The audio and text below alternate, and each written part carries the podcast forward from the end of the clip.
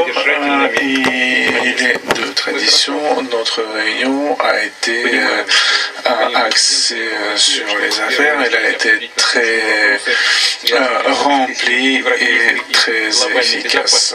Nous savions que le but de la visite de M. Macron était de discuter les questions relatives à la sécurité européenne, question qui est une responsabilité particulière pour nos pays, pour nos deux pays qui sont membres permanents du Conseil de sécurité de l'ONU. La France préside également le Conseil européen actuel. Nous avons évoqué les propositions que nous avons adressées à l'OTAN quant aux garanties juridiques euh, pour la Russie. Il y a trois points. Le renoncement à l'élargissement de l'Alliance, refus de placement de systèmes de frappe aux frontières de la Russie et retour de la situation euh, de l'OTAN en Europe à ce qu'elle était avant 1997. Ce sont trois questions euh, qui sont au cœur de nos préoccupations et n'ont pas été prises en compte euh, dans les réponses que nous avons reçues de la part des États-Unis et de l'OTAN qui avait souligné le droit de chaque pays de rejoindre euh, toute alliance que ces États souhaitent. Mais les alliances n'ont pas d'obligation d'admettre tout État qui euh, serait intéressé à en devenir membre. C'est la politique des portes ouvertes. Nous en avons euh, discuté avec euh, grand nombre de nos partenaires, comme aujourd'hui avec M. Macron, et, il a une interprétation très libre. et cette interprétation a été inscrite dans les accords sur euh, la sécurité unie en Europe qui prévoit notamment euh, que le renforcement de sa propre sécurité ne doit pas se faire au détriment de la sécurité d'autres pays. C'est quelque chose que j'ai évoqué à de nombreuses reprises, y compris dans cette euh, même salle lors de la visite du Premier ministre hongrois, M. Orban, devant la presse, qui est membre de l'OTAN. Et le euh, le traité prévoit que les membres de l'OTAN peuvent inviter d'autres pays dans l'alliance, des pays qui peuvent contribuer à la sécurité européenne. Mais cela ne signifie pas, comme je viens de le mentionner, que l'Alliance serait obligée d'accueillir un État qui voulait en devenir membre. Je voudrais aussi remarquer qu'on essaye euh, de calmer la Russie en soulignant que l'OTAN serait soi-disant une alliance axée uniquement sur la défense. À quel point cela correspond-il à la réalité? Beaucoup de citoyens de nombreux pays ont pu en faire les frais. Par exemple, la Libye, l'Irak ou l'Afghanistan. Ou par exemple, si nous pensons à l'opération euh, qui, a été, qui a subi la ville de Belgrade, et opération qui n'a pas été sanctionnée par le Conseil de sécurité de l'ONU, et c'est le genre d'opération qu'on ne peut pas qualifier euh, de pacifique. Nous ne pouvons pas non plus ignorer la stratégie de l'OTAN de 2019 dans laquelle la Russie est mentionnée euh, nommément comme adversaire et risque à la sécurité. C'est écrit dans les documents de l'OTAN. L'OTAN euh, approche ces infrastructures de nos frontières, mais, se euh, mais considère acceptable de nous donner des leçons sur ce où nous pouvons euh, déplacer et placer euh, nos propres troupes sur notre propre territoire. Et les mouvements qui sont ensuite interprétés comme euh, menaces soi-disant de l'invasion de l'Ukraine. C'est aussi quelque chose que aiment à répéter les États baltes. Et cela justifie ensuite une politique hostile vis-à-vis -vis de la Russie, alors que les États de l'OTAN l'Occident, en se justifiant par cela, continue d'envoyer des armes en Ukraine. Il envoie des spécialistes militaires et de l'argent. C'est quelque chose dont nous avons discuté avec M. Macron pendant plusieurs heures, euh, presque six heures. J'ai attiré l'attention de Monsieur le Président sur euh, l'absence de volonté des autorités de Kiev, euh, l'absence de volonté de respecter les accords de Minsk et les accords hum, qui ont été conclus dans le cadre du format de Normandie. Nous voyons aujourd'hui que les autorités à Kiev euh, se sont lancées dans un démantèlement des accords de Minsk. Nous ne voyons aucun avancement sur les élections locales sur l'autonomie, sur le statut des langues. Et, il y a eu aussi la euh, formule de Steinmeier, quelque chose que connaissent au moins les spécialistes. C'est une formule qui prévoit certains amendements aux accords de Minsk. Euh, nous avons fait quelques concessions, mais même avec ces concessions, euh, Kiev ne respecte pas ces accords et euh, se refuse à établir un dialogue direct avec les Républiques de Donetsk et de Lugansk, ce qui pourrait permettre de euh, récupérer l'intégralité de son territoire. En même temps, le pays euh, ferme les médias qui d'opposition et quand M. Poroshenko était président de l'Ukraine, nous lui avons dit que nous la Russie, sommes prêts à l'accueillir et à lui accorder l'asile politique. Il a beaucoup, euh, il a réagi à cela avec beaucoup d'ironie, mais malgré nos désaccords politiques, je euh, pourrais aujourd'hui réitérer euh, cette proposition. pourtant, politiquement, nous considérons qu'il a fait beaucoup d'erreurs. en même temps, nous estimons que les poursuites pénales dont il fait l'objet pour trahison euh, sont euh, démesurées. Et nous sommes prêts à lui accorder l'asile politique. Ce qui nous dérange plus, c'est que l'Ukraine inscrit dans la loi la discrimination de sa population russophone en désignant les gens, euh, ces membres, euh, comme étrangers. Et pourtant, ils sont désignés étrangers sur leur propre terre. Et ça, c'est quelque chose qui euh, est passé sous silence par nos partenaires européens. Nous espérons que Monsieur le Président, comme il le dit aujourd'hui, contribuera à la résolution de ce conflit et il a dit qu'il abordera ces questions lors de sa rencontre avec nos collègues à Kiev. Nous avons évoqué d'autres questions comme par exemple la situation au Nagorno-Karabakh.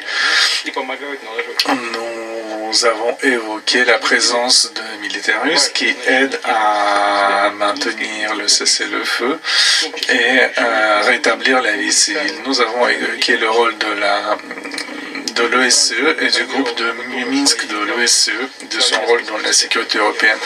Monsieur le Président évoqué une euh, visioconférence récente avec la participation de M. Charles Michel avec les présidents de l'Azerbaïdjan et de l'Arménie. Nous avons ensuite évoqué le programme nucléaire de l'Iran et les possibilités de la réalisation de plans adoptés en 2002 et ensuite inscrits dans la résolution 2231 de l'ONU. Nous sommes solidaires sur le fait qu'il est nécessaire de continuer de faire des efforts diplomatiques afin de trouver des solutions par compromis pour que ce document crucial soit euh, maintenu. Nous avons dit que nos positions sont convergentes sur ce sujet.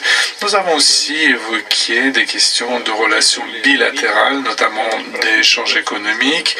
Nous avons euh, conclu que malgré la pandémie et autre instabilité. Les échanges entre nos pays ont augmenté de 71%. Les investissements français en Russie dépassent 23 milliards de dollars et plusieurs centaines de sociétés françaises sont présentes sur le sol russe et nous sommes déterminés à continuer cette coopération, aussi bien sur le plan économique que culturel et humanitaire. Enfin, pour conclure, je voudrais remercier Monsieur le Président pour tous les efforts euh, accomplis par la France euh, pour euh, régler cette question très délicate. Je ne vais pas cacher mes mots de nos relations avec l'OTAN, les questions de nos rôles respectifs dans la sécurité européenne, question de confiance mutuelle et question de la crise à l'est de l'Ukraine. Nous devions nous réunir à Paris et malgré tous les problèmes euh, auxquels doit faire face le président de tout pays, euh, Monsieur le Président Macron a estimé nécessaire venir personnellement à Moscou pour euh, pouvoir discuter des directions à prendre. Et je pense que même s'il est trop tôt de parler de résultats, et ces propositions pourraient euh, être la base de nos futures actions. Nous allons attendre les résultats de la visite de M. Macron à Kiev, après laquelle nous comptons euh, avoir un entretien téléphonique pour parler des résultats. Président, Vladimir, merci pour votre accueil dans un moment difficile à la fois par les contraintes sanitaires et les tensions qui sont à l'œuvre sur le continent européen. Et en ce jour, en effet, qui marque le 30e anniversaire de nos relations, la reprise de nos relations diplomatiques et de cet accord bilatéral que vous avez évoqué. Et je ne reviendrai pas sur ce que vous avez évoqué sur les relations bilatérales euh, entre nos deux pays, parce que nous sommes aujourd'hui conscients de la gravité l'un et l'autre de la situation et de la nécessité impérative dans l'intérêt de tous de trouver le chemin de la préservation de la paix et de la stabilité en Europe. Et je crois profondément qu'il est encore temps. Le dialogue à la fois historique et stratégique que nous avons construit ensemble au cours des dernières années peut y aider. Et c'est dans ce contexte que nous avons décidé en effet de nous rencontrer aujourd'hui à Moscou. Nous avons eu un échange nourri, substantiel, concentré sur les tensions actuelles et les voies de désescalade comme les garanties de nature à préserver la sécurité et la stabilité sur notre continent. Monsieur le Président, vous venez de rappeler ici quelle était la vision de la Russie. Qu'il s'agisse de l'Alliance Atlantique, des intérêts de sécurité qui sont les vôtres, ou de la question ukrainienne. Je crois que chacun aura vu que vous avez une vision forte, euh, qui parfois n'est pas la même que celle des Européens ou des Occidentaux, point n'est besoin ici de souligner, et qui marque euh, très clairement des, différences de vue qu'il faut assumer, et que nous avons d'ailleurs regardé l'un et l'autre. Moi, je crois dans l'Europe et l'unité de l'Europe. Je pense que c'est un élément fondateur et fondamental. Et euh, en effet, la politique de porte ouverte de l'OTAN a été actée en ce qu'elle est aussi euh, essentielle, existentielle pour des pays comme la Suède ou la Finlande. il serait surprenant d'ailleurs de leur dire soudainement que l'OTAN change de ligne. Par contre, nous devons considérer ce que vous avez exprimé avec vos mots, qui sont les incompréhensions successives, les traumatismes à coup sûr, qui se sont construits durant les trois dernières décennies, et la nécessité de bâtir les termes nouveaux qui permettront seuls la sécurité et la stabilité dans la région. Mais je ne pense pas que bâtir ces termes nouveaux passe par la révision partielle des 30 dernières années d'accords, ni de nos principes fondamentaux, ni en limitant le droit de certains Européens qui ne sont pas partie prenante des désaccords actuels. Et je pense que c'est un élément très important.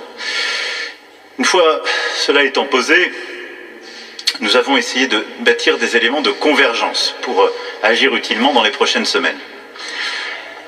Le premier élément, c'est la nécessité de travailler très rapidement pour éviter toute escalade. L'accumulation des tensions en cours emporte un risque de dégradation brutale de l'équilibre et de la stabilité du continent. elle ne serait dans l'intérêt de personne, car ni la Russie ni les Européens n'ont intérêt au désordre et à l'instabilité dans une période où les peuples du continent, éprouvés sur le plan sanitaire, mais aussi économique ou sociaux, aspirent avant tout à la tranquillité et à l'apaisement. Il relève donc de notre responsabilité partagée de nous entendre sur des mesures concrètes pour stabiliser la situation et envisager une désescalade. Nous les avons évoquées ensemble.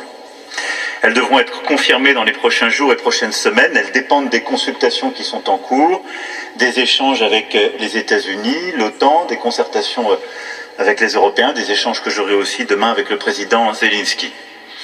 Je veux ici euh, dire que le président Poutine m'a en tout cas assuré de sa disponibilité à s'engager dans cette logique et sa volonté de maintenir ses équilibres d'initiative, et en particulier en ce qui concerne la souveraineté et l'intégrité territoriale de l'Ukraine. Les prochains jours seront déterminants et nécessitent évidemment des discussions nourries que nous allons poursuivre ensemble. Mais ça implique, et je crois que c'était très clair dans le propos que vient de tenir le président Poutine et, l'échange que nous avons eu, une désescalade sûre et durable nécessite d'avancer sur les questions de fond. C'est le deuxième grand type de sujet sur lequel nous avons euh, longuement discuté qui est la volonté de travailler ensemble sur les garanties de sécurité qui nous permettront de construire un nouvel ordre de sécurité et de stabilité en Europe. Cet ordre dispose tout d'abord d'un socle que nous avons bâti et acté ensemble en tant qu'État souverain, euh, conformément aussi au principe de, de continuité de la vie des États. Je parle là de la Russie et de la France, mais de tous les autres États qui sont partie prenante à ces traités. Ce socle, ce sont les principes fondateurs de la sécurité européenne, auxquels nous avons collectivement souscrit dans la Charte de Paris, puis réaffirmés dans les déclarations subséquentes de l'OSCE. Ces droits qui découlent de la souveraineté ont été, forcés de le constater, violés ou battus en brèche sur notre continent. Je pense par exemple au respect de l'intégrité territoriale des États, au non-recours à la menace ou à l'emploi de la force, à l'inviolabilité des frontières, à la non-intervention dans les affaires intérieures ou à l'exécution de bonne foi des obligations du droit international, comme au respect des droits de l'homme et des libertés fondamentales. Quelle que soit la lecture historique que nous faisons des crises, des déséquilibres qui ont bousculé ces dernières années, la sécurité de notre continent, dont nous avons là aussi longuement parlé, pour être maintenu, a besoin que nous ne reproduisions pas ici les erreurs du passé. Et donc, nous avons passé plusieurs heures à échanger aujourd'hui, mais c'est aussi le, fil d'un échange et de discussions reprises, commencé il y a plusieurs années. Je mesure les malentendus qui se sont installés, les traumatismes qui font partie aussi de l'histoire des peuples. Je ne mésestime pas non plus les morsures du passé et les traumatismes qui existent chez plusieurs membres de l'Union européenne qui ont vécu un XXe siècle différent de celui de la France. Et je crois que nous ne pouvons pas construire ni notre présent ni notre avenir en faisant fi de cela. Ça n'a pas disparu durant ces 30 dernières années. Mais nous ne pouvons pas courir le risque collectivement de voir revenir en Europe le spectre de la confrontation, des sphères d'influence, de l'instabilité et du désordre. Cela créerait d'autres fractures, d'autres rancœurs, d'autres menaces, il est toujours simple de commencer un conflit, beaucoup moins de savoir le terminer et de bâtir une paix durable. C'est pourquoi je ne crois pas que nous soyons condamnés à choisir entre de nouvelles règles ou l'absence de règles. C'est ce qui relève chez moi de l'optimisme de, la volonté. Parce que je sais l'attachement de la Russie à la souveraineté et au droit qu'elle emporte, j'ai la conviction que nous pourrons construire la sécurité et la stabilité en Europe en réaffirmant et en respectant l'acquis de l'OSCE que nous avons construit ensemble. Mais aussi en bâtissant des solutions nouvelles, peut-être plus innovantes, sur euh, justement notre capacité à apporter des garanties concrètes de sécurité.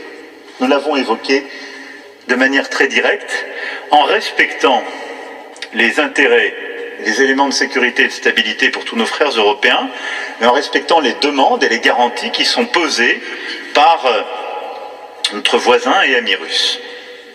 J'ai dit au président Poutine ma préoccupation à cet égard sur le projet de nouvelle constitution de la Biélorussie, qui propose de supprimer deux notions fondamentales de son statut depuis 1994 et l'appel du 27 décembre dernier du président Loukachenko sur les armes nucléaires. J'ai à cet égard, je dois le dire, été rassuré par le président Poutine. Tout cela est un point de préoccupation car il vient accroître les déstabilisations. Et donc bâtir ensemble, dans le respect de nos fondamentaux, des garanties concrètes de sécurité pour les États membres de l'Union européenne, pour les États de la région, l'Ukraine, la Géorgie, la Biélorussie, et pour la Russie, c'est exactement l'ambition que nous devons poursuivre. Nous avons eu une discussion qui a permis d'enclencher une série de propositions sur lesquelles je crois pouvoir dire qu'il y a des termes de convergence entre la Russie et la France. Vous avez vous-même commencé des discussions avec euh, l'OTAN, les États-Unis d'Amérique.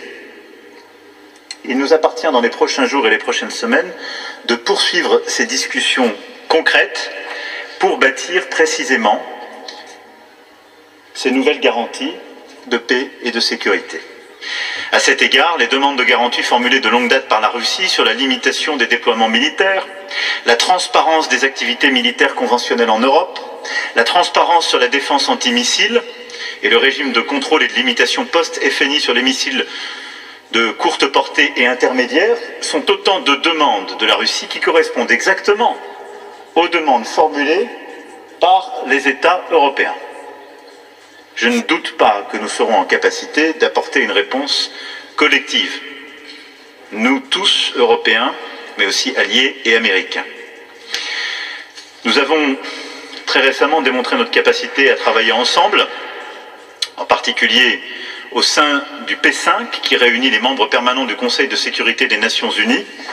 Aussi, je pense, comme d'ailleurs nous l'avions évoqué l'un et l'autre, que ce format serait aussi de nature à nous permettre d'avancer sur ces sujets et euh, de pouvoir, en particulier sur les questions de maintien de la paix et de sécurité, là aussi bâtir des solutions communes. Le troisième sujet sur lequel nous avons acté des éléments de convergence et d'exigence, même si j'ai noté que dans son propos, le président est surtout revenu sur les éléments de préoccupation, est le règlement du conflit russo-ukrainien. Je me rendrai demain à Kiev pour rencontrer le président Zelensky. Et nous sommes évidemment en parfaite coordination sur ce point avec le chancelier Olaf Scholz, avec lequel je me suis étroitement coordonné il y a quelques jours et que je retrouverai demain en fin d'après-midi à Berlin. Nous poursuivons nos efforts au sein du format Normandie en vue de la pleine mise en œuvre des accords de Minsk et d'une résolution durable du conflit dans le Donbass. La dernière réunion des conseillers le format Normandie a permis d'acter le soutien inconditionnel de l'ensemble des parties prenantes au respect du cessez-le-feu, ce qui est une avancée réelle. Et nous souhaitons bâtir sur cette dynamique afin d'avancer de manière très concrète et de continuer la mise en œuvre de ces accords strictement et en totalité. Et nous sommes revenus sur plusieurs points techniques durant la discussion. Je veux ici saluer les efforts faits par euh, le président Zelensky, en particulier les engagements clairs qu'il a pris dans ce format et vis-à-vis euh, de nous tous, de retirer les lois qui n'étaient pas conformes justement aux accords de Minsk, puisque les lois évoquées par le président Poutine ont bien été retirées à l'initiative du président Zelensky, de la même manière que le président Poutine a pu m'apporter pleine clarification sur les rumeurs qui courent de lois qui seraient ici déposées, qui ne seraient pas non plus conformes à ces accords il n'en serait pas du tout question non plus. Sur la base de cette situation clarifiée, nous devons continuer à avancer, nous réengager. C'est essentiel pour la paix et la stabilité en Europe, car ce conflit est au cœur des tensions que nous vivons aujourd'hui, et il est nécessaire de parvenir à un règlement qui permettrait que la Russie et l'Union européenne puissent réengager fortement leurs relations. Nous avons aussi évoqué plusieurs autres sujets. Enfin, la question évidemment euh, conflit entre l'Arménie et l'Azerbaïdjan. Et je veux ici me féliciter de la libération de huit prisonniers qui est effectif depuis ce matin. Le transfert s'est fait dans un avion mis à disposition par notre centre de crise et euh, qui fait suite en effet à la visioconférence que nous avons tenue avec le Premier ministre Pachignan et le président Aliyev vendredi dernier. Et le président Aliyev a donc tenu l'engagement pris à notre égard sur le sujet des prisonniers, des disparus, de la frontière, des infrastructures de connexion, comme des éléments euh, futurs de stabilité. Nous avons échangé euh, de manière très directe. Je crois pouvoir dire d'ailleurs que nous avons euh, une communauté de vues, Président, sur ce sujet, et je veux ici saluer en effet le rôle que vos troupes ont pu avoir à la frontière dans un temps qui est extrêmement difficile, et comme vous, souligner l'importance, en effet, du comité de Minsk, dans le cadre justement euh, des accords qui sont euh, aujourd'hui les nôtres, et donc du rôle tout particulier que la Russie et la France jouent à cet égard. Nous avons également évoqué la question iranienne, suite aux initiatives prises récemment par euh, les États-Unis d'Amérique et les Européens, et là aussi une vraie convergence de vues sur, sur ce sujet. Voilà, je ne serai pas plus long, je veux simplement dire que dans le moment extrêmement grave que nous vivons pour euh, notre sécurité collective et la paix en Europe. Nous avons pu mesurer les éléments aujourd'hui d'interprétations différentes ou de désaccords relatifs, mais également les éléments de convergence. Notre devoir est de travailler ensemble pour avancer. Je crois pouvoir dire que nous sommes l'un et l'autre convaincus qu'il n'y a aucune solution raisonnable et durable qui ne passe par le truchement des voies diplomatiques et politiques. Les prochains jours et les prochaines semaines seront donc euh, marqués par des contacts que nous allons intensifier avec évidemment euh, l'ensemble de nos partenaires européens, avec euh, nos alliés, avec également l'Ukraine et les autres pays de la région. Nous aurons l'occasion dès d'ailleurs les prochains jours de rééchanger ensemble par voie téléphonique. Et sur le sujet de l'Ukraine comme de notre sécurité collective, notre volonté est de bâtir le cadre de confiance qui nous permettra d'avancer. Avec une même volonté, préserver la stabilité, la paix et réenclencher des mécanismes de confiance pour notre Europe. C'est notre responsabilité collective et je veux ici dire l'engagement plein et entier de la France en la matière. Je vous remercie, Président, pour votre accueil aujourd'hui.